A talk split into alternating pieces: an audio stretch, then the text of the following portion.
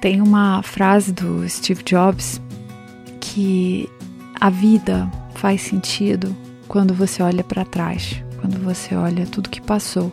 E eu acho que a história do Danilo é uma dessas. Então, teve muitas coisas que aconteceram até ele ser aprovado em medicina na UFPA e, e coisas que fazem sentido olhando para trás. Ele veio da periferia de Belém, de escola pública, fez ensino técnico, depois conseguiu uma bolsa de estudos e teve um caminho meio diferente, passou pela odontologia e finalmente aterrizou na medicina. Esse episódio vem a você pelo Sniper de Questões, que é um curso de como estudar para passar no vestibulares mais concorridos do Brasil, no Enem, na FUVEST, na Unicamp. E lá também tem lives comigo, em que a gente conversa sobre como você está estudando, o que precisa melhorar. Tem o fórum de tirar dúvidas, e isso fora todos os planners, os PDFs e as aulas do curso. Você encontra tudo isso em sniperdequestões.com.br. Bom, eu sou de Belém do Pará, aqui no norte do país, do Brasil, para quem não se situarem. E atualmente eu estou fazendo o quarto semestre de medicina na UFPA, Universidade Federal do Pará. No momento eu estou na, na, condição de monitor né, de habilidades médicas aqui na Federal, com uns projetos que foram interrompidos por conta do, do coronavírus, né? Mas eu acredito que eu estou no caminho certo agora. Assim, eu consegui chegar onde eu queria estar. E eu estou feliz por isso. Legal. E como foi sua trajetória antes de passar na medicina? Você sempre quis ser médico? Isso veio depois? Como foi? Pois é, Suzane, eu peço até desculpa pessoal porque a história é muito longa. E assim. Não, pra... mas assim é bom. e para as pessoas entenderem o significado que as coisas têm para mim hoje, elas têm que passar por alguns pontos principais que ocorreram na minha vida para que eles entendam o porquê eu fiz cada coisa e o porquê eu, eu trilhei tal caminho. Bom, é, sou de família humilde aqui de Belém no Pará. A minha mãe veio de do Maranhão para cá, né, para trabalhar em casa de família. E a minha mãe, ela cuidou de um rapaz que era muito pobre na época e também queria fazer medicina. E para resumir a história, esse rapaz, por meio de muito estudo, mesmo sendo pobre, mesmo tendo condições que não conseguiriam, que não facilitariam a vida dele nessa trajetória, ele conseguiu passar em medicina. E esse mesmo rapaz lá na frente, quando eu nasci, por volta de 6 ou 7 anos de idade, eu fiz uma cirurgia pelas mãos dele. E aí a minha mãe sempre contava para mim, Danilo, é, tal médico, ele que fez a cirurgia em ti. E na época, quando tu fez a cirurgia, tu olhou aquela roupa de. que tu olhou o jaleco e tu só deixou aplicar anestesia em ti ou deixarem fazer o procedimento porque colocaram o jaleco em ti. E eu me sentia feliz, sabe? E eu pensava que aquilo era roupa de astronauta. Eu falei, poxa, mãe, eu quero ser astronauta, quero ter aquele, aquele jaleco. E foi a partir daí, com 6 ou 7 anos, que começou a minha história com a medicina, o desejo de fazer medicina. Na época, na infância, eu não eu não sabia muito bem quais os caminhos que a gente tinha que trilhar até chegar né, na, na profissão médica, entrar na universidade, eu não tinha noção disso. Mas eu tive a oportunidade de, de conhecer um pouco da realidade desse médico, desse médico, que eu cheguei a frequentar a casa dele uma, em algumas festas, e eu falei, poxa, eu quero isso para mim, eu quero também me sentir é, realizado como ele se sentia, né? Quero me, me sentir que eu faço a diferença na vida das pessoas. E aí, a partir daí, eu, eu sempre conversava com a minha mãe, mãe, o que, que ele fazia? É, qual caminho ele trilhou? O que acontecia com ele? Então, mesmo sem saber esse negócio de PNL, que é a modelagem, né, de olhar para outra pessoa e se inspirar nela, eu fui é, me inspirando nesse, nesse médico. Então você teve ele como referência de médico, Sim. que a sua mãe cuidou, que legal. E aí você teve sua cirurgia, tá? Uhum. Aí você uhum. decidiu ser médico. E você estava no fundamental na escola pública. Sim, na escola pública. Em Belém mesmo. Em Belém. E na, nesses estudos na, no ensino fundamental, você já pensava lá na frente, ah, eu vou estudar muito para para aprender bem isso aqui para o vestibular, ou você não tinha nem noção do que viria pela frente? Bom, assim, é... pelo fato de, assim, tem realidade diferente. Tipo, eu queria fazer medicina, e assim, eu não sei que ponto da minha vida eu consegui entender isso, mas acho que foi fruto da, de muita conversa com a minha mãe. Meio que para ter os resultados que algumas pessoas têm, resultados diferentes, tu tem que fazer coisas diferentes. E, assim, só que tu fazer coisas diferentes em uma escola pública, tu te torna marginalizado. Tu não vai ser aceito no, teu meio de amizade. Né? Tipo, ah, tu estuda muito, tu não quer brincar com a gente, tu não quer fazer algo do tipo.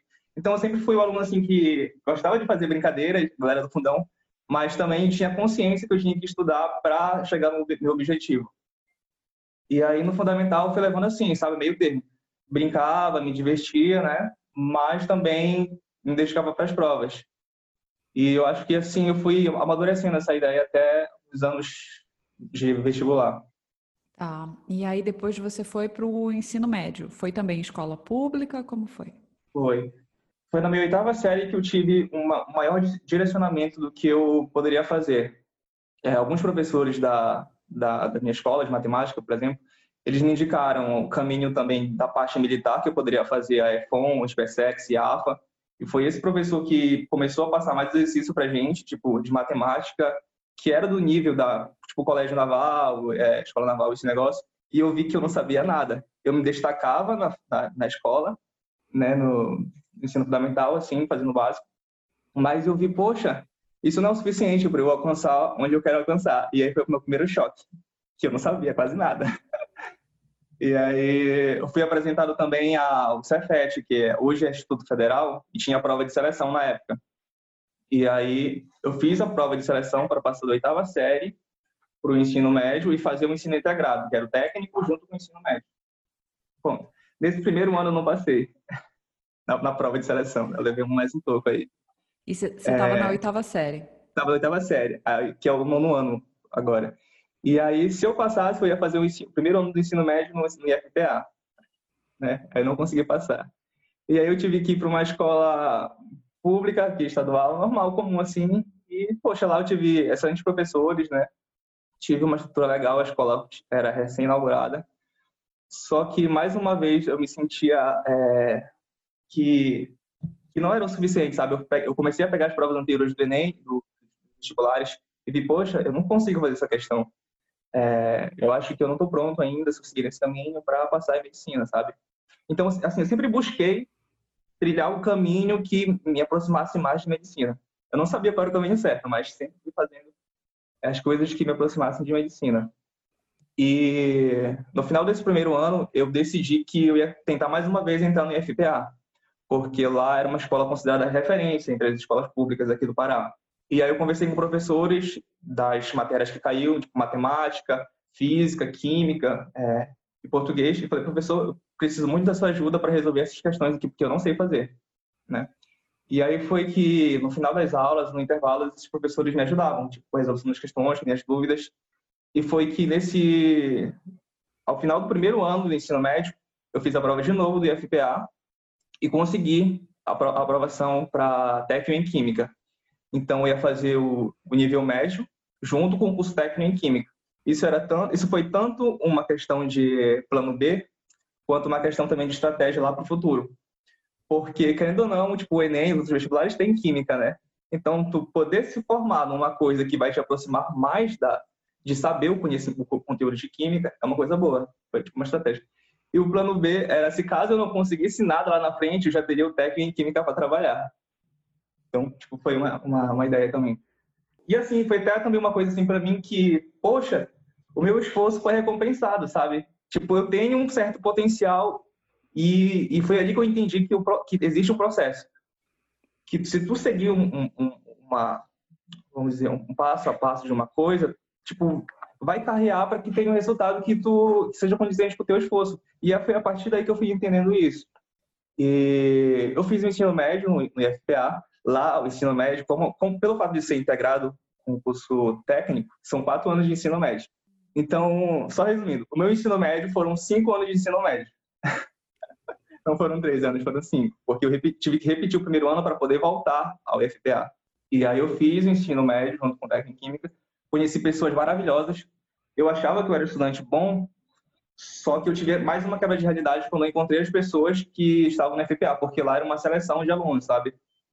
eu era um dos, vamos dizer assim, comparado, eu me achava um dos, dos piores ali, sabe?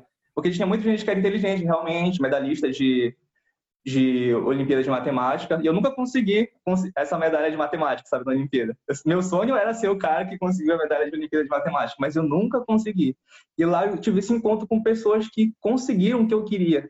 Cara, tipo, eu vi aquilo de uma mina de ouro, porque eram pessoas legais e eu podia, mais uma vez, modelar essas pessoas, me aproximar e saber o que, que elas faziam, o que, que elas comem, o que, que elas o que, que elas fazem, né?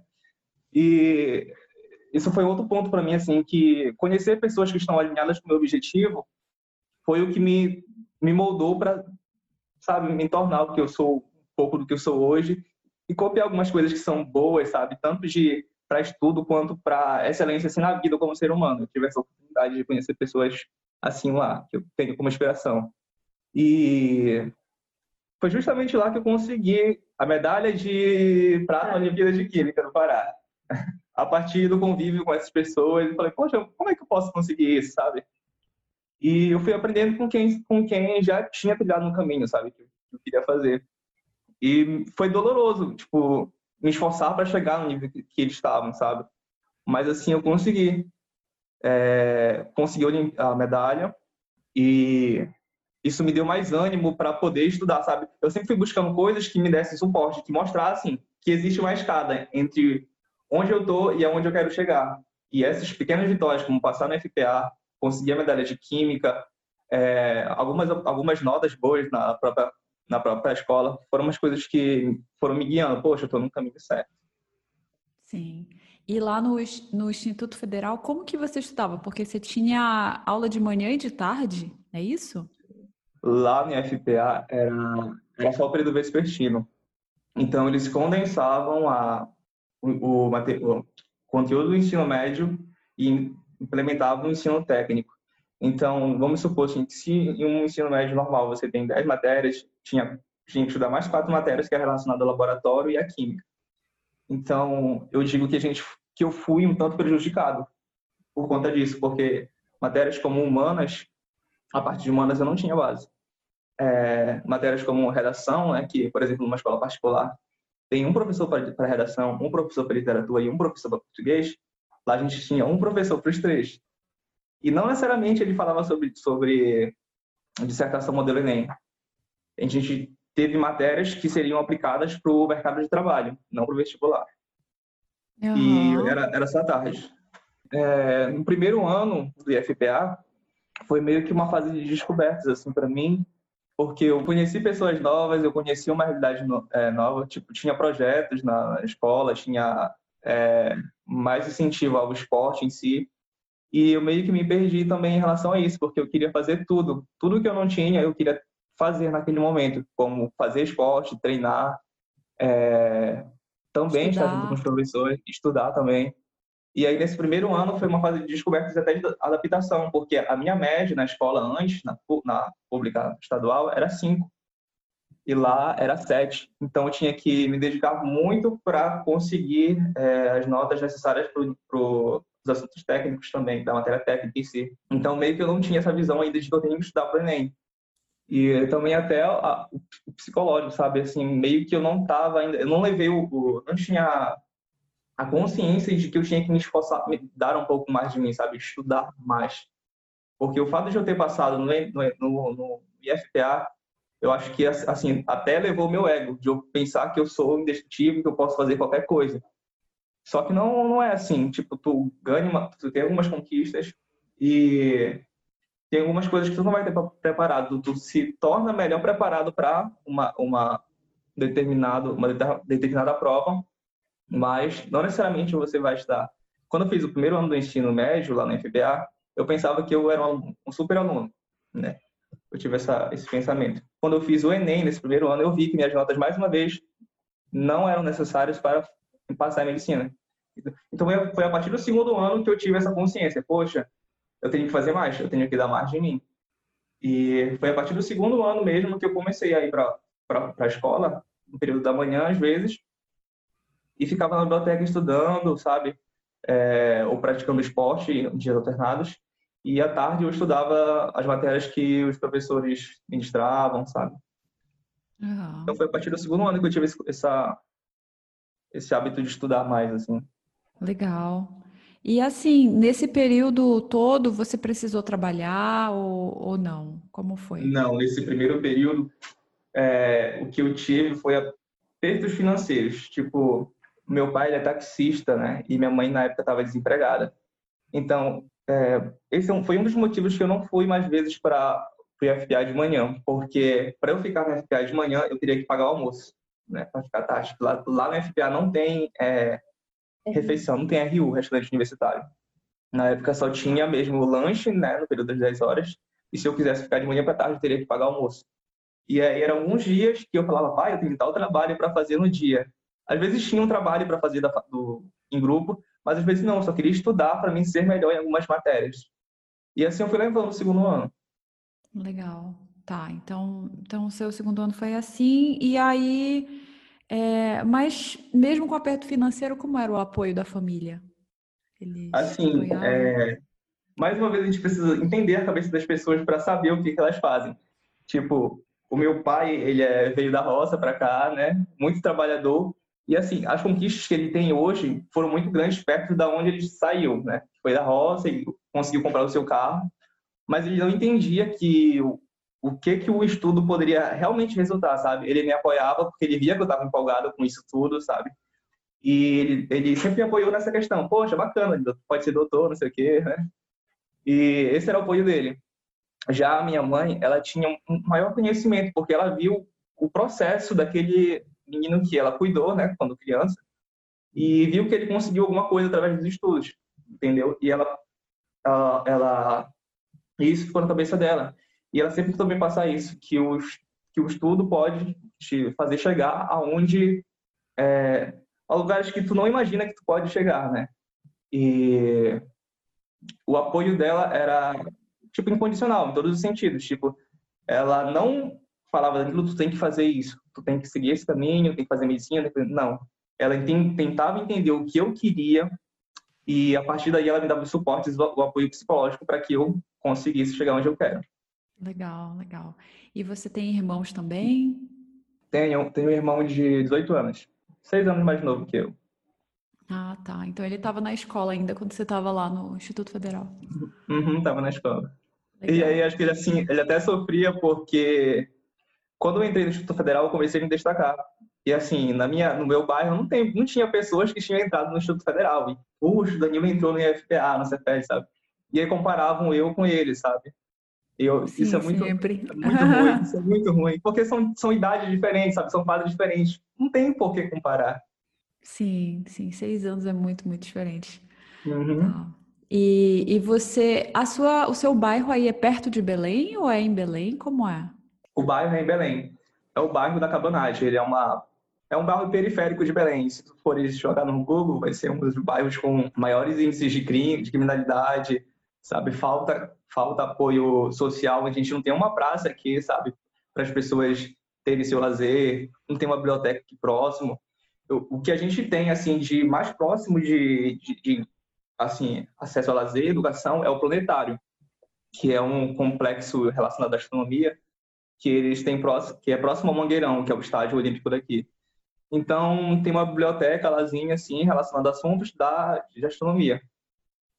E eu cheguei até a fazer um projeto lá também, né? Fui convidado para participar. Mas, assim, é, falta muito, muita incentivo aqui. Legal, sim, sim, com certeza. Tá. Então, você estava lá no segundo ano e aí você começou a estudar mais, de vez em quando você ia lá de manhã, estudava. Uhum. E, e aí depois você foi para o terceiro ano. Como foi? Pois é, no terceiro ano, sempre foi, foram aumentando as responsabilidades, assim, para mim, porque eu estava mais próximo de chegar ao vestibular, que era o ponto que ia decidir para onde eu ia, né? Então, foi a partir do terceiro ano que eu consegui. Tive amigos que passaram já em universidades e com a do Enem só por teste, né?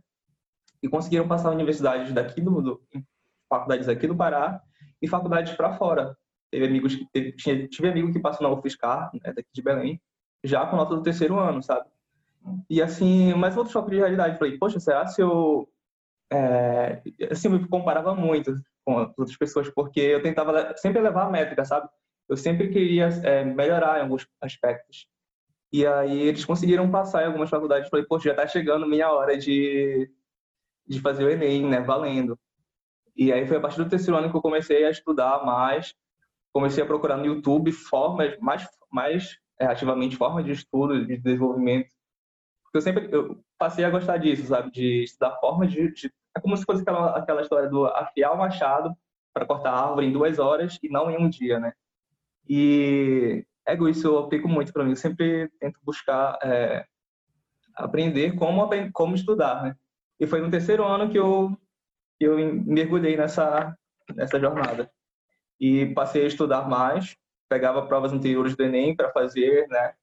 Em alguns dias da semana, mas nada, nada muito rotineiro. Eu não tinha colocado uma rotina ainda. Tá, e como foi? Quando você colocou a rotina? No ano seguinte, no quarto ano do, do Instituto? É, no quarto ano, porque, isso. No quarto ano, eu comecei a tentar implementar a rotina, porque equivale ao convênio nosso, né? Então, no, quarto ano seria o meu ano de saída do IFPA, seria quando eu entraria na universidade, no próximo ano. Só que no Cefet, a gente tem, pelo fato de ter feito o curso técnico, a gente tem que fazer também o curso, o estágio obrigatório, entendeu?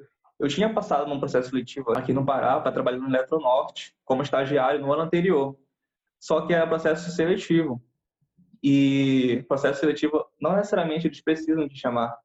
Uhum. Eu lembro que eu passei em primeiro lugar da cota e alguém passou em primeiro lugar da ampla. A ordem seria primeiro da ampla, depois me chamariam porque eu sou o primeiro da cota.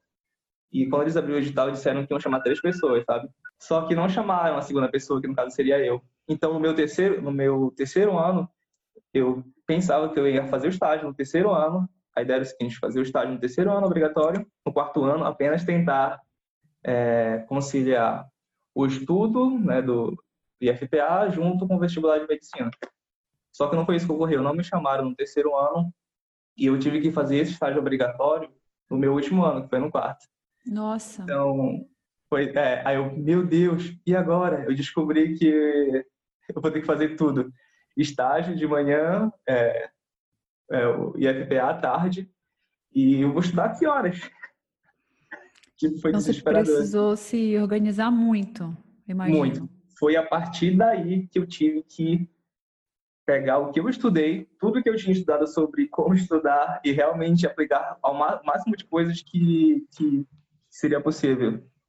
Então, de manhã, nesse quarto ano, né, eu consegui um estágio, meu estágio aqui no laboratório de agropecuária. E, assim, a minha sorte foi que o estágio é de frente para o IFPA, né? Então, teve... É, literalmente de frente, era só atravessar a passarela que eu chegava no IFPA. Então, teve essa benção, assim.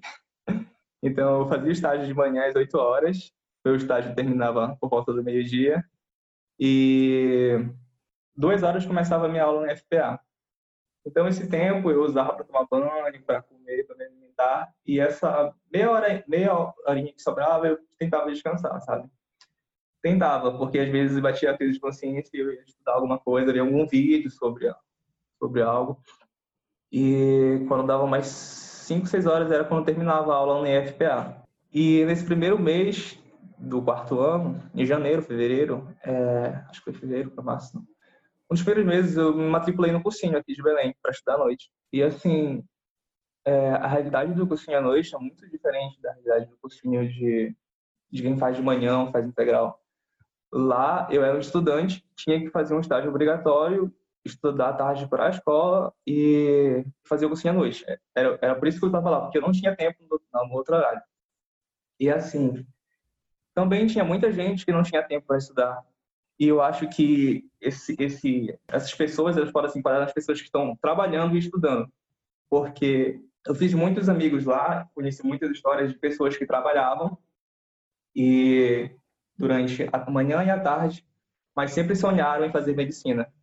E o único horário que eles tinham para fazer isso era estudando à noite. E assim, olhava pro lado, caramba, bicho, esse cara é um guerreiro. Assim, até de emocionar, porque a gente via a garra da pessoa que estava do nosso lado, assim, sabe? E é de admirar isso, é de inspirar, porque eu era um estudante, eu estava com o quê? Com 19, 20 anos. Eu poderia, tipo, tentar mais vezes e tal, era novo, mas o cara não, ele estava ali com 30, 35 anos, acreditando que ia passar. E muitos passaram, sabe assim. Eu vi, eu tive histórias que eu vi no Facebook de pessoas que eu conhecia só de vista que eu vi que passou após a trajetória. E tive pessoas que, que realmente eu vi, conhecia e passaram. Então, não necessariamente porque tu tá no tu tá com uma idade avançada que tu não vai passar, tu não vai conseguir chegar no teu sonho. Se tu acreditar e se tu pagar o preço, eles estavam lá todo santo dia, pagando o preço. Isso foi me motivando, sabe? Eu peguei essa mentalidade e falei, poxa, se ele pode fazer isso, por que eu não posso dar tudo de mim também, né? Por que eu não posso, sabe, é, aplicar isso na minha vida? Beleza. Só que assim, eu, eu, o cursinho começava às 7 horas, eu só conseguia ficar acordado a partir das 8 e meia da noite. Porque de 7 a 8 e meia meio que pescava nas aulas. Sono, sabe? Batia o sono e eu pescava. Aí, nas 8 e meia, eu tomava um cafezinho, dava uns tapas na cara e voltava para aula. E ficava de 8 e meia até 11 horas no cursinho, estudando, tendo aulas. Só que, assim, eu não morava próximo do cursinho. A minha casa, próximo do centro onde estão os grandes cursinhos de Belém, é em torno de uma hora, é, uma hora e meia, assim, de, ônibus, uma hora. E ainda tem um tempo que tu tem que esperar o ônibus. Então, eu demorava em torno de uma hora e meia, duas horas para chegar até em casa. Nossa. Então, imagina, saindo do cursinho 11 horas, eu cheguei em casa que horas? Tipo, meia-noite, meia-noite e meia. Para, tipo, chegar estudar as matérias do cursinho, que não conseguia fazer. Eu, tipo, tentava, mas eu não conseguia. E para 8 horas da manhã já estar lá no centro também, é, fazendo estágio. E assim, eu tinha até medo de disso. Eu fiz isso por um mês. Eu tive até medo de provocar algum acidente, porque eu trabalhava com substâncias químicas né? Tipo, ácido, coisas corrosivas, sabe? Eu fazia as soluções de preparo para um determinado processo do laboratório.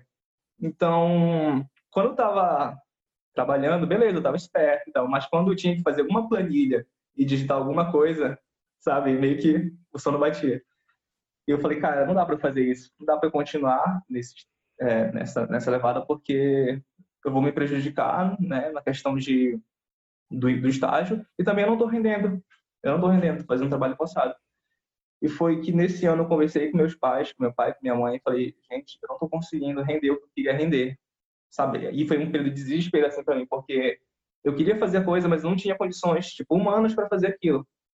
E a gente tem que saber disso. Gente, às vezes a gente coloca metas, algumas condições da gente, que a gente tem na nossa vida, elas, não, elas não possibilitam a gente fazer as coisas como a gente quer. Mas a gente tem que dar um passo atrás às vezes ou pensar em um caminho diferente para tu chegar lá onde tu quer chegar. E foi aí que eu foi a partir daí que eu pensei nisso e conversei com meus pais. Eu falei, olha, eu não consigo mais estudar, não consigo mais. Os meus pais me aconselharam a não, eles não queriam que eu fizesse cursinho hoje. Foi foi coisa minha mesmo assim de de que eu me sentia agoniada se eu deixar perdesse, né? Para mim ia perder um ano da minha vida porque eu deixei de fazer cursinho, mas não é, é questão de tu não atropelar as coisas, sabe? E aí eu conversei com eles para que no próximo ano a gente programasse para pagar um cursinho e nesse próximo ano eu apenas faria cursinho do vestibular de medicina. Só que nesse, nesse ano eu não deixei de estudar, nesse quarto ano. Eu só não estudava mais em cursinho, mas em casa eu estudava. Porque eu sentia que se eu fizesse as coisas, é, se eu estudasse com, com, de forma constante, né, eu iria conseguir ter. E aí a minha nota nesse último ano no Enem não foi suficiente para entrar em medicina, nem outros cursos grandes. Eu passei em engenharia de materiais nesse último ano e cheguei a, fazer minha matrícula na, faculdade porque eu, ainda estava com medo de não ser bom bastante para medicina, sabe? Só que eu só fiz a matrícula, teve uma mini festinha em casa, só que eu não pisei na faculdade depois disso, sabe? E no segundo ano era a ideia de fazia o cursinho já, preparatório, com o auxílio dos meus pais. É, eu imagino como foi essa loucura de fazer o cursinho um mês. Foi muito bacana a sua análise de ver que não dá certo. De assim, até você poderia até conseguir, mas não não faria sentido, seria perigoso, Sim. não estava rendendo. Então foi boa essa análise, porque às vezes, assim, às vezes na vida a gente se força a fazer as coisas só para continuar continuar, só para. Isso. Assim, não, eu tenho que fazer, eu falei que eu ia fazer, agora eu tenho que fazer. Mas às vezes não, não é necessário, né? Foi boa a sua análise. E, e aí você fez com calma, né? Fez o seu estágio, continuou estudando. e foi melhorando. E eu queria, antes de, de entrar no cursinho, você me falasse assim, quais matérias eram difíceis para você, ou se já não era mais, por exemplo, você falou que no começo você queria ser medalhista de matemática, e uhum. era uma matéria fácil, difícil? Quais eram fáceis e difíceis para você? Bom, é... deixa eu ver. Tinha matérias que eram difíceis pelo fato de o ensino, nosso ensino fundamental, ele ser muito enxuto, sabe? Por exemplo, na estadual. Eles da, parecia que alguns professores davam assunto porque tinham que dar. Isso na escola pública. Só que eu fui descobrir lá na frente que alguns estudantes de escola particular meio, que eles já têm esse direcionamento porque eles vão ser direcionados para o vestibular, sabe? Eu, eu entendi que existe essa assim indicação maior, sabe? infelizmente, tipo, na minha realidade eu vi que tinha, ah, tu vai só ter essa matéria só para tu ter o teu diploma de ensino médio e tu conseguir um trabalho comum, sabe? Um trabalho assim. qualquer trabalho com ensino médio, sabe? E assim, na minha realidade eu vi, eu percebi isso, talvez errado, mas eu percebi isso. Só que não, isso de certa forma era um dificultador para eu que eu, conseguisse ter excelência no vestibular. Então eu tinha que buscar isso de outras formas, sabe? E foi a partir daí, foi por isso que eu fui para a FPA, foi por isso que eu fui querer buscar um cursinho presencial, porque eu queria mais esse profissionalismo em relação à questão de resolução de questões, método de estudo, é, e ter excelência nisso, sabe? Uhum. As matérias que eram difíceis para mim eram principalmente redação, porque, como eu te disse, eu não tinha, eu não tinha, tive aula de redação específica, sabe? Principalmente dissertação. Eu não tinha o hábito da leitura, então, tipo, a facilidade que as ideias vêm na minha cabeça para escrever um texto não existia. Foi uma coisa muito forçosa para mim. Eu não consigo, o texto do dissertativo do Enem são 30 linhas. Eu fazia um esforço absurdo para escrever 12 linhas. Eu aumentava a minha letra para tentar preencher o espaço, entendeu? E hoje não é assim, tipo, eu vou escrever um texto rápido, é, texto pequeno, e eu acabo me perdendo meias ideias assim, no bom sentido, eu escrevo uma coisa muito grande, sabe? Para expressar o que eu estou sentindo. E, assim, é, eu, eu, não, eu vou, vou, falar a verdade, eu não gosto muito de escrever, mas quando eu começo a escrever, eu percebo que eu gosto. Mas isso, tudo isso foi um processo, sabe? Na época, eu, eu me colocava como um cara que não sabe escrever, que não quer escrever e que nunca ia aprender a escrever. Esse era, o meu, era a minha dificuldade, redação. A outra dificuldade era a matemática, porque o raciocínio, assim, eu acreditava que eu teria que ter um raciocínio melhor, que nem dos meus amigos que conseguiram as, conseguiram as medalhas de matemática, né? E eu queria saber como é que adquirir esse raciocínio.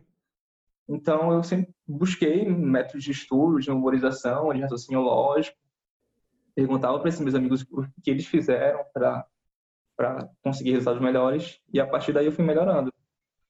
E a química, eu tinha facilidade, assim, porque eu gostava de química, eu gostava dessa ideia, do, esse, essa fantasia do cientista maluco, sabe?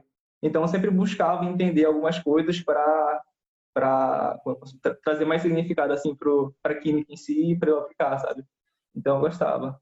Biologia, eu associei a biologia à medicina, né? Então, era uma matéria que eu gostava também. Tipo, tudo que tivesse como entender alguma coisa, sabe? biologia, entender o corpo humano, química, entender as reações do corpo humano e, e do mundo, sabe? É, era uma matéria que eu gostava e que eu tinha assim, uma certa facilidade. Mas a parte de redação, matemática no raciocínio e a própria parte de humanas, de entender um pouco mais como foi essa história, eu tinha essa dificuldade, como eu te falei. Tá, legal. Certo, aí você acabou o Instituto Federal e você foi para o cursinho. Como foi? Mas pois assim, você esperava passar, rapidinho, você esperava passar depois do Instituto Federal e, e foi triste ou não? Assim, é, Suzane, eu meio que não esperava passar. Porque, assim, eu fiz o cursinho, no quarto ano eu fiz o, aquele mês de cursinho que eu te falei, né, no início. Só que antes do Enem, desse mesmo quarto ano, bateu uma crise assim, de ansiedade, e eu falei, poxa, sério mesmo que eu vou entregar esse ano e não vou estudar? Aí no quarto ano, no, no, no final, um, mês antes do Enem, um mês e meio antes do Enem, eu fiz mais uma vez um, um concurso de bolsas com um cursinho aqui de Belém e, e entrar no cursinho de novo, um mês antes da prova, sabe? Só que esse cursinho que eu entrei, a sala dele era muito maior do que a sala do outro cursinho que eu fiz à noite. E eu voltei a fazer esse cursinho à noite novamente, né? Porque eu estava fazendo estágio ainda no quarto ano. E a sala era gigantesca, gigantesca. O professor ele usava microfone para poder chegar a voz dele no pessoal que estava atrás. E eu olhava para isso, olhava para a sala assim para trás. Meu Deus, tudo isso é meu, são meus concorrentes, sabe? E eu não tenho noção de quantas pessoas tinham ali.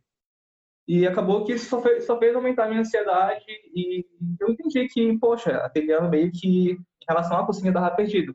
Eu fiz a minha trajetória estando em casa, né, com as condições que eu tinha, mas se eu não passasse, se eu passasse, putz, eu sou muito bom, obrigado Deus e deu certo. Mas se eu não passasse, eu, poxa, o que que eu aprendi ao longo desse ano em relação a essa loucura que foi minha vida que eu posso aplicar lá na frente, sabe? Ou o que, que eu não aprendi durante esse ano, que eu, que eu tenho que aprender para passar no Enem no próximo ano, sabe? Eu tentei pegar essas coisas assim. Yeah. E assim foi meu quarto ano. Isso é muito comum, essa ansiedade assim no cursinho de você olhar para todo mundo e, nossa, não vai ter vaga para ninguém. É Sim, muita gente. Sim. E, e às vezes estudar melhor dá essa calma, né? Porque é você com você mesmo, que sempre é o seu concorrente, é você mesmo quem gabaritar, quem acertar o máximo que vai passar, não é? Então passou essa questão do quarto ano e aí você começou o cursinho no ano seguinte. Na teoria seria isso. E como foi? Não foi essa teoria na prática? Na teoria é uma coisa e na prática é outra. E isso é para tudo na vida, né? Que a gente, a gente vai atrás e principalmente quando está tratando de pessoas, dependendo de outras pessoas. E no caso, eu estava dependendo da única pessoa que estava me provendo renda, né, que é meu pai, que trabalhava como taxista. Então a gente tinha combinado no, no ano anterior que a gente pagaria o cursinho nesse próximo ano, que seria o primeiro ano de vestibular, né, assim, valendo mesmo, só estudando para medicina. Só que ele bateu o carro, né? Graças a Deus não aconteceu nada com ele, só que o carro dele ele teve que ir para o reparo, né? Ele teve que ajeitar o carro, consertar o carro, porque ele trabalha como taxista. E nesse mesmo período também teve multas, ele alugava um carro para um rapaz e o rapaz tipo, encheu o carro dele de multa. E como estava no nome do meu pai, ele teve que arcar com essas, com essas dívidas. Nossa, então ele, ele bateu o carro e teve Sim. multa e conserto? Sim, teve essas duas a, a lei de Murphy, né? Tudo que tem para dar errado vai dar errado. Pode dar errado. E aí eu conversei com ele e falei, pai, poxa, aconteceu essas coisas, mas assim, eu tenho condições de pagar o cursinho para mim e tal, a gente pode fazer alguma coisa em relação a isso. E, tipo, infelizmente não teve como pagar cursinho. Uhum. Então, é, foi mais uma outra situação assim de um grande obstáculo para mim, que tinha um muro na minha frente. Eu sabia que no outro lado do muro tinha o paraíso, só que eu não sabia como chegar no paraíso, né? Que era tipo a medicina. E aí, o que que você fez? E aí as duas opções, na verdade eu tinha três opções. Ou eu estudava em casa, somente em casa, né? Tentava uhum. buscar coisas no YouTube, na internet, nessa época já tinha acesso à internet, tal, computador. É, ou eu pegava o meu nível técnico, lembra que eu falei que era o plano B, era trabalhar como técnico em química? Aham. Uhum. Pois é, eu cheguei a mandar o currículo para algumas é, empresas aqui, alguns laboratórios, e para conseguir emprego. Só que não era o meu objetivo trabalhar, porque eu tinha muito medo, assim, Suzane, de pegar o dinheiro, sabe, com o dinheiro que eu consegui com o meu trabalho e esquecer da medicina. Porque Sim. até o momento eu nunca tinha pegado tanto, tipo, muito dinheiro na minha vida, assim. Então, os 3 mil reais do nível técnico que eu poderia vir a pegar, eu acredito que seria uma coisa que ia, ia me tirar do foco, sabe? Sim. E eu não quis correr esse risco. Trabalhar e estudar. Então, as duas opções para mim que eu considerava eram estudar em casa, somente em casa, até o final do ano, ou é, tentar bolsa integral em cursinho. E certo. eu fui atrás da segunda.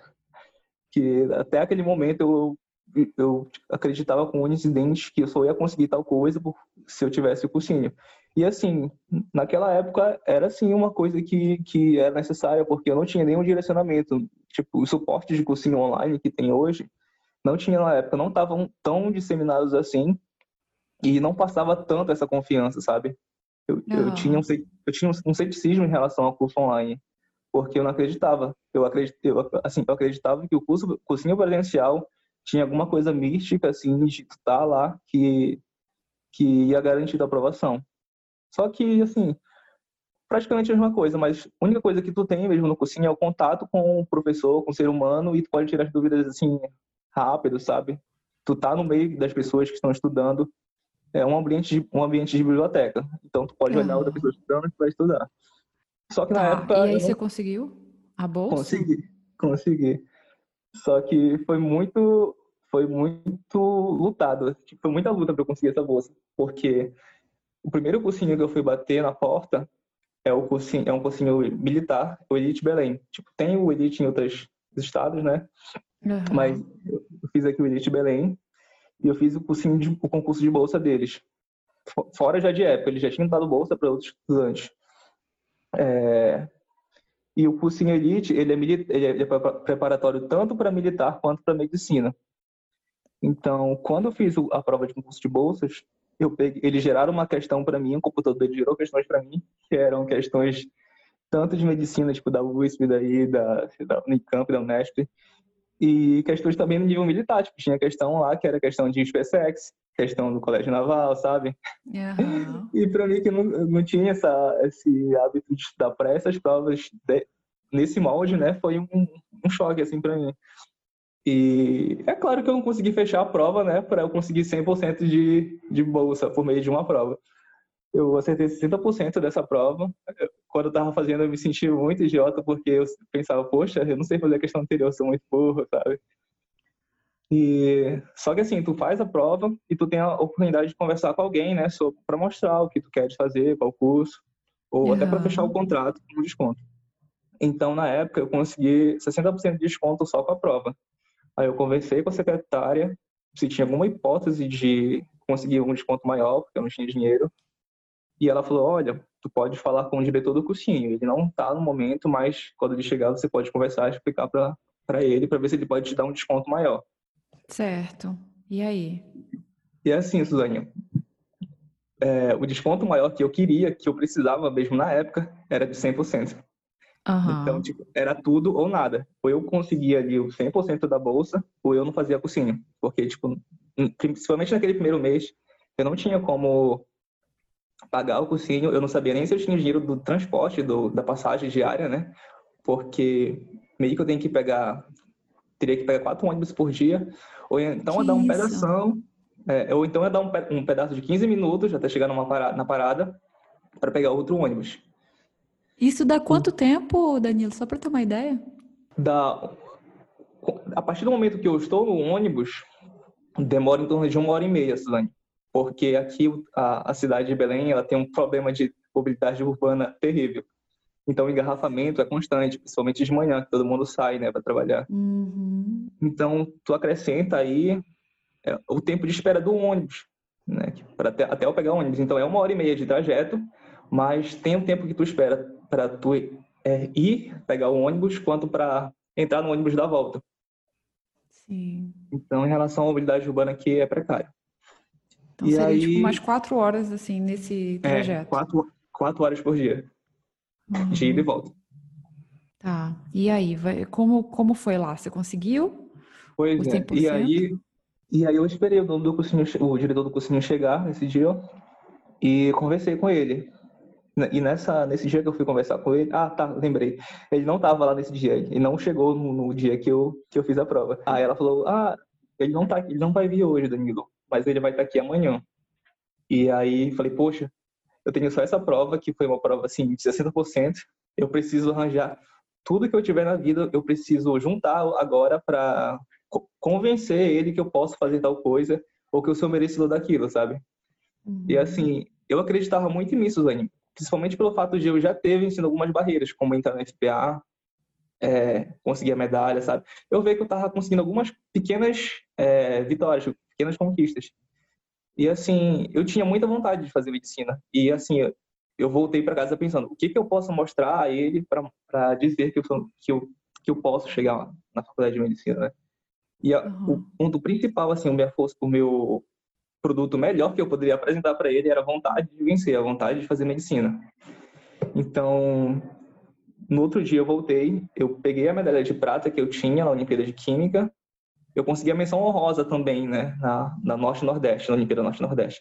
Então, eu juntei a medalha de prata, me, juntei o certificado de menção honrosa, é, peguei meu histórico escolar do IFPA e fui para lá no outro dia com, com a crença de que eu poderia conseguir uma bolsa ou pelo menos uma indicação para um outro cursinho, sei lá, que ele me indicasse, para eu conseguir, conseguir estudar de graça, né, vamos dizer assim.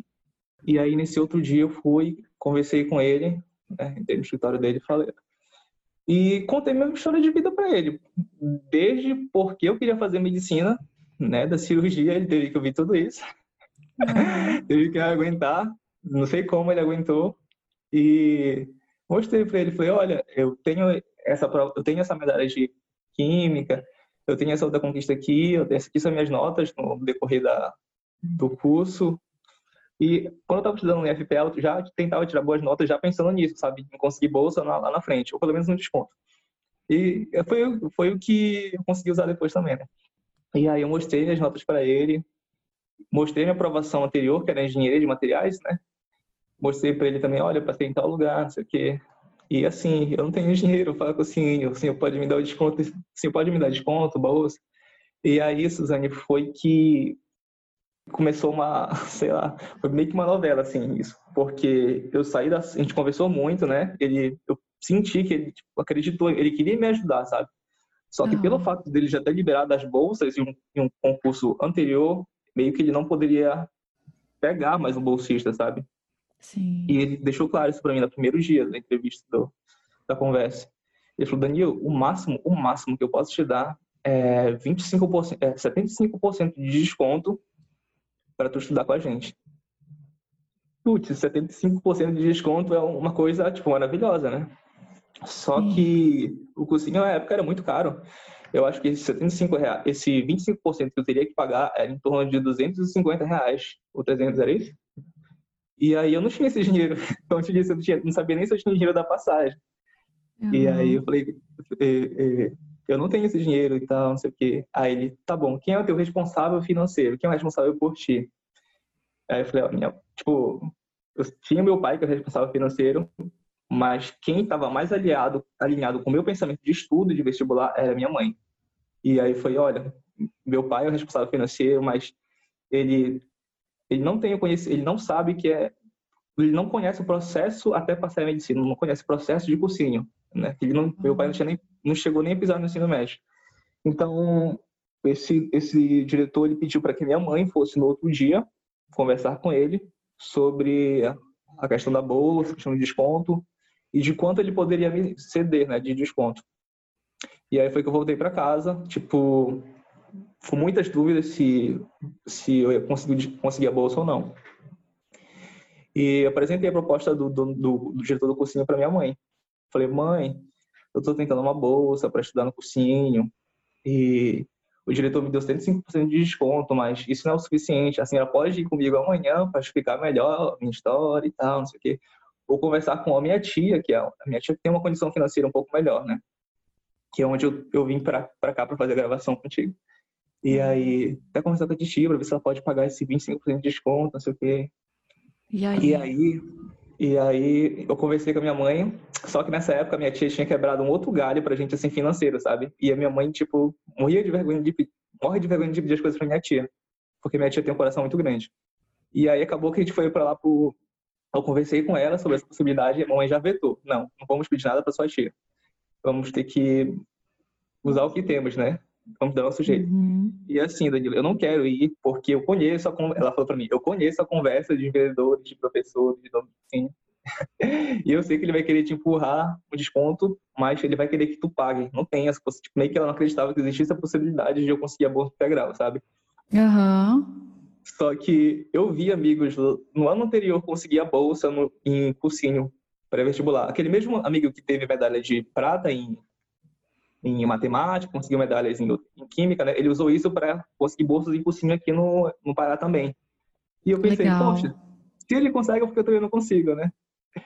E aí, com, acho que uma das maiores lutas foi convencer a minha mãe a sair de casa para ir no outro dia no cursinho. Eu tive que chorar para minha mãe, mãe, por favor. Oh. assim, é, é tipo, até emocionante falar isso. Peraí, deixa eu, deixa eu respirar aqui um pouco. Se eu beber uma água, senão a voz não sai. tipo, essas, essas emoções assim vêm à tona porque na época foi uma, uma coisa muito forte para mim e que até hoje é, é uma das coisas que me motiva. Porque Sim, eu tava numa condição. Hã? Deixa fluir. Uhum. Eu tava numa condição que eu queria fazer uma coisa, mas eu não sabia como. E mais uma vez eu dependia de pessoas para chegar aonde eu queria chegar. E assim, meio que quando quando é, quando dependesse só de mim, eu ia atrás, porque eu não tava levando outra pessoa, vamos dizer assim, eu não tava tomando o tempo de outra pessoa. Mas aí quando a mamãe chegou comigo, falou, olha, vai só te, querer te empurrar, mais um desconto para tu pagar. Eu falei, poxa, eu vou perder o tempo da minha mãe, eu vou é, meio que forçar a forçar ela a dar uma coisa que ela não tem. E sei lá, tipo, eu pensava nas, nessas possibilidades, sabe? E nesse, acho que foi à noite só que eu consegui, tipo, eu cheguei de manhã, cheguei mais 11 horas da manhã, do cursinho em casa, e falei pra mãe essa proposta, né? E só à noite eu consegui convencer ela a, a ir no cursinho outro dia pra mim, comigo, né?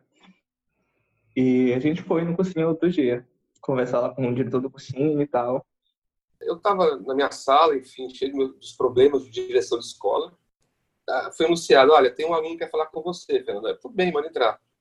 Cara, entrou um aluno com uma cena assim, bem caricata, aquela história do aluno que estava numa situação muito carente, que precisava de ser ouvido. Então a gente escutou.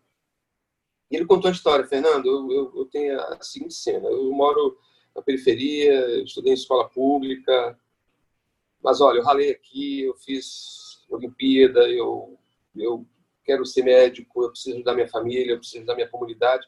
Eu falei, putz, já parou, você não vai falar nada. Então, o fato de ele querer ajudar a família, ajudar a comunidade, mostrava que ele não queria ser médico apenas por ser médico, ele queria ser médico porque tinha uma causa também social envolvida. Então, a gente começou a conversar sobre isso. Essa foi o, esse foi o cenário. Só que ele, ele, come, ele cometeu um erro na minha cabeça eu falo, na verdade, positivo. Ele começou a, falar comigo e olhar para mim. Normalmente, normalmente, os alunos que querem uma bolsa, eles querem apenas uma oportunidade de estudar num colégio bacana, sei lá o quê. Ele não, ele, ele, eu entendi que aquela seria a última chance dele. Ele buscou, tipo, se eu não, se eu não conseguir no elite, eu já venho, sei lá, eu, de outras escolas, se eu não conseguir no elite, então eu vou desistir.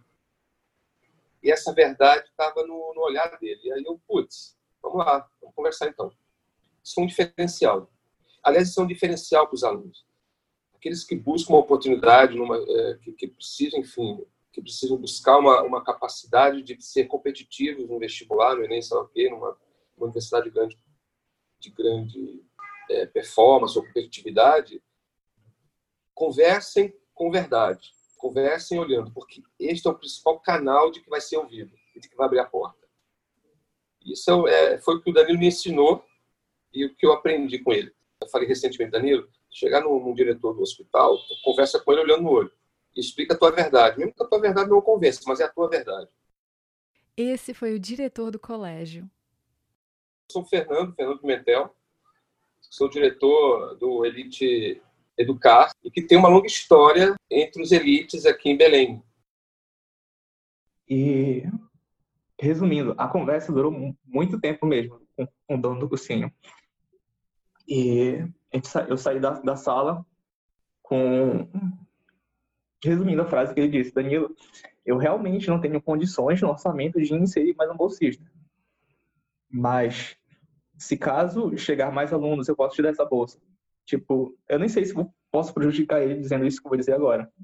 Mas o que ele disse foi: é, fica no cursinho como, como estudante fantasma, né? Tipo, estudando que assim que é, entrar mais estante eu puder te dar uma bolsa, eu vou te dar a bolsa. E agora vamos ver o lado do diretor sobre essa questão de aluno fantasma. Eu falei, Danilo, tem alguns protocolos, a gente vai te ouvir, vai te conhecer. Assiste algumas aulas aí, faz algumas provas. Nós temos aquela série de simulados. É, as turmas militares mais avançadas são semanais e as outras turmas Enem, elas são a cada 15 dias, 20 dias. Faz as provas, estuda, bem sem pretensão.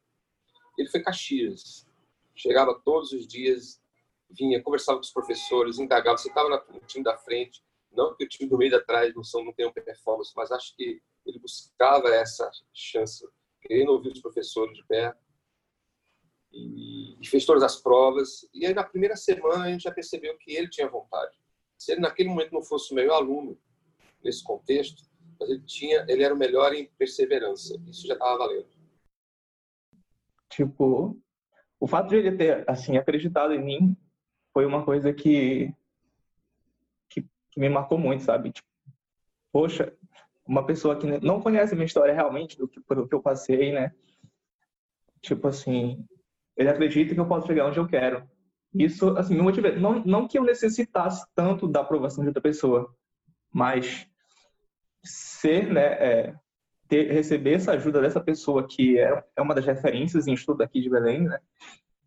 E tá há bastante tempo no, nessa, nessa luta de vestibular, tanto de para medicina quanto para militar, foi uma coisa assim que me marcou. E eu sou muito grato a isso, a ele, né? E foi uma corrente assim que ele gerou em mim, sabe, de, de ajudar, o, meio que ajudar o próximo. E é claro que se eu passasse, eu ia também ia gerar nome para é, o cursinho dele, escola. dele. Sim. Sim. E eu levei isso muito a sério mesmo. Então, assim, Suzane, eu passei, acho que um, foi um, um período de um mês até eu conseguir a, a bolsa realmente no papel, sabe? Porque durante Sim. um mês eu fiquei como estudante fantasma. Então, tudo que eu tudo que eu podia fazer para dizer que eu era o melhor estudante daquela daquele cursinho, eu fazia. E nesse nesse tempo aí foi tipo foi um foi um tempo de muito estudo, foi uma coisa mesmo muito assim insana em relação à carga de estudo. Eu pensava assim, tudo que eu tenho é, tenho 24 horas no dia, eu preciso tirar o tempo que eu tenho de descanso e preciso saber exatamente o tempo que eu preciso para comer, meio que o tempo que eu preciso para é, descansar um pouco e como eu vou usar o tempo que eu tenho restante para tipo focar no estudo e, e me, me, tornar um estudante de alta performance, sabe? Para ranquear bem nos simulados e mostrar para ele que eu que eu consegui aquela bolsa, sabe? Que eu poderia manter aquela bolsa e lá na frente conseguir a aprovação em medicina. Sim. E, e aí foi e assim foi esse mês, né? Ai, Danilo, isso foi muito, muito legal essa história. Assim, a gente nem acabou ainda o podcast, né? Ainda falta muita coisa. Mas uhum. essa sua coragem de ir lá, assim, conversar com ele e contar toda a sua história de vida. Não, por favor, eu quero estudar aqui, pedir a bolsa. É muito legal. Às vezes a gente coloca esses limites assim, ah, não, eu não vou conversar com ninguém, eu não vou ir lá e desiste. E, e foi uhum. muito bom que você fez isso. Sim. E aí, como eu te falei, nesse mês eu estudei tipo, muito, né, para ranquear os simulados. Eu consegui, não consegui ficar em primeiro lugar nos simulados, porque lá tinha já estudantes que estavam em escola particular desde o início, né, e já estavam acostumados com a carga de, de, de estudo constante. E mérito deles por estarem em primeiro, em, nos primeiros lugares, porque eles estavam já acostumados a estudar questões tipo do Enem, questões militar, e tinham já um, um período de estudo constante na, no decorrer da vida deles, né, em casa, sabe? E isso meio que eu aprendi lá naquela naquele, naquele curso. Manter Sim. mesmo, vamos dizer assim, é, uma hora para estudo constante, sabe? Eu, eu realmente adquiri alguns hábitos de, de estudo. E no primeiro mês eu consegui, no final do primeiro mês eu consegui estar entre os, tipo, os melhores lá, mas não assim no top 3 que eu, que eu queria, sabe? Yeah. Mas beleza, eu não consegui, mas eu consegui ver o grande avanço que eu tinha entre os simulados. Porque lá tinha meio que simulados semanais, e aí eu vi o, a evolução que eu tive do primeiro simulado até o, o último simulado do mês. É claro que eu não consegui conhecimento em si, mas eu consegui meio que aplicar estratégias de provas que, a pequeno prazo, me mostraram que faziam diferença, sabe? Sim. Eram simulados Enem? Eram simulados tanto Enem quanto simulados é, a nível militar. Legal. Só que eram assuntos do ensino médio, né? A, a, forma da questão que era diferente. Tipo, tinha questões que eram mais objetivas e tinha questões que eram mais, assim, interpretativas, que é o modelo Enem, que o modelo Enem cobra, né? Uhum. E você já namorava nessa época? Eu escutei essa namorada de vez em quando falando. Vocês uhum, se conheceram é. nessa época? Como foi? A gente se conheceu nesse cursinho. Só que eu tava com. Eu tava em outro namoro, que era do fruto do ensino médio. E nesse outro namoro eu só conseguia ver essa, essa moça durante os finais de semana, durante. Eu só ia uma vez na semana para lá. Acho que era, no, era geralmente era no sábado ou no domingo. E eu chegava lá cheio de é, olheira, Suzane. Uhum. e eu dormia. eu dormia, tipo, eu conversava com a minha sogra lá, então uma coisinha, gostava muito de conversar com ela. E aí, eu praticamente não dava atenção pra minha namorada porque eu tava, tipo, extremamente esgotado. Assim, porque eu estudava muito mesmo, assim, eu tinha passado por esse mês, sabe? E isso acabou que foi um dos fatores pelo término do namoro. Eu acho que eu terminei o namoro acho, em março, março para junho, março para abril, e até o final do ano eu fiquei sem namorada. E isso para mim foi muito bom porque eu só dediquei meu tempo ao estudo. tipo, eu tive uma bad zona de um mês, sabe? Eu falei, meu Deus, que jogo da minha vida. E aí eu fiquei numa bad, eu falei, bicho, ela me sugou um mês da minha vida. Eu vou estudar agora e vou passar e mostrar para ela que do que, ela perdeu, sabe? Mas daí foi isso. Aí até o final do ano, acho que de março, de abril para o Enem, eu, eu, não, eu conhecia já a minha namorada atual, que era, a gente era colega de classe do cursinho. Ela fez cursinho comigo lá. Mas eu não queria engatar namoro, não queria pensar em namorada e era só estudo. Não, assim, vocês estudavam juntos ou não? Era na mesma um? sala. Era sim, na mesma... Ah, eu digo assim, na biblioteca. É, a gente estudava às vezes na biblioteca, e só que a gente não era. É, tipo, a gente, a gente era colega de classe, mas a gente não se falava muito. No, nesse junho, julho. A gente foi se falar mesmo. Foi quando? A gente começou a conversar? Quando eu precisava de ajuda em química e em redação. Ah, sim. A minha namorada era muito boa em redação na época. E eu não sabia redação, né? Como eu te falei. Uhum. E lembra que eu sempre, tipo, me cheguei nas pessoas que sabiam alguma coisa que eu não sabia? Sim. E aí foi nessa, foi nessa, foi com essa lógica que a gente foi se aproximando. Eu realmente era muito ruim em redação e ela sabia muito. E como pelo fato de eu ter feito técnica em química, eu era tipo considerado ali na sala um dos caras bons em químicas, sabe? Só que o que o pessoal não sabia é que praticamente eu só sabia química. e aí eu me esforçava o máximo em casa para me aprender as outras coisas, sabe? E Sim. não mostrar para as pessoas que eu tinha minhas fraquezas. Isso era até um, um, um, problema meu, que eu não queria mostrar fraqueza. E eu chegava em casa e falei, poxa, não sei isso, tal, não sei o que, eu preciso saber isso. E estudava. E foi a partir daí que a gente se conheceu, né? E a gente foi, assim, pensar em relação a algum tipo de relação amorosa mesmo. Foi só um mês antes do Enem que a gente se aproximou mais, mas antes do Enem a gente não engatou namoro. Não queria engatar namoro. Uhum. Tá. E, e vamos falar da sua rotina de estudos. Você tinha aula de que horas? De manhã ou de tarde? Como era? Lá era manhã e tarde. Era ah, ensino integral. E aí, no primeiro ano, tinha, tinha retorno direto, né? Era de segunda a sexta, e no sábado a gente fazia simulados. Ou, e à noite você estudava? À noite eu estudava. Você estudava em casa já ou você ficava no cursinho? Não, eu estudava em casa.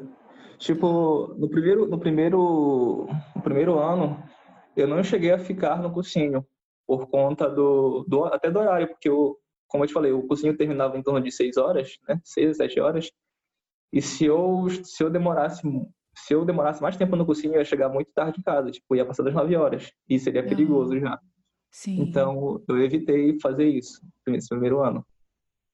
Eu acreditava que estudar lá no cursinho e voltar para casa, estudar em casa era o suficiente.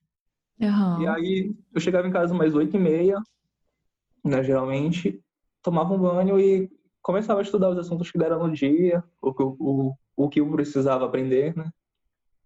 Sim. E foi assim. É, e aí, você passou nesse primeiro ano, como foi? Não, nesse primeiro ano, tipo, esse primeiro ano foi serviu principalmente para eu aprender um pouco mais, me autoconhecer, né, na, nessa nova dinâmica de estudo, no, diga assim, no estudo mais profissional, sabe, de estudar mesmo voltado com foco no Enem. Então foi de autoconhecimento esse primeiro ano, e mas é claro que eu queria passar, não falei, ah, vou fazer, vou fazer, não, eu quero passar esse ano. Não consegui passar esse ano, eu consegui passar na época tinha a opção de colocar no, no SISU, né, a opção do SISU para medicina, eu coloquei para medicina na primeira opção e para odontologia na segunda opção. Que era tipo o plano B assim para mim, né? Uhum. Que eu conversei com meus pais e falou, olha, coloca outra faculdade que possa ser que tu faça, né? E até para tu recompensar o cursinho e mostrar que tu, fez, tu teve uma aprovação, sabe? Sim. Tipo, a minha segunda opção foi isso, tipo, e até pelo fato também de eu não poder jogar para outro estado, porque eu não tinha condições de me manter em outro estado. Então, aqui, aqui no Pará, como só tem a UFPA, que é aderir ao SISU, eu só tinha a UFPA para jogar.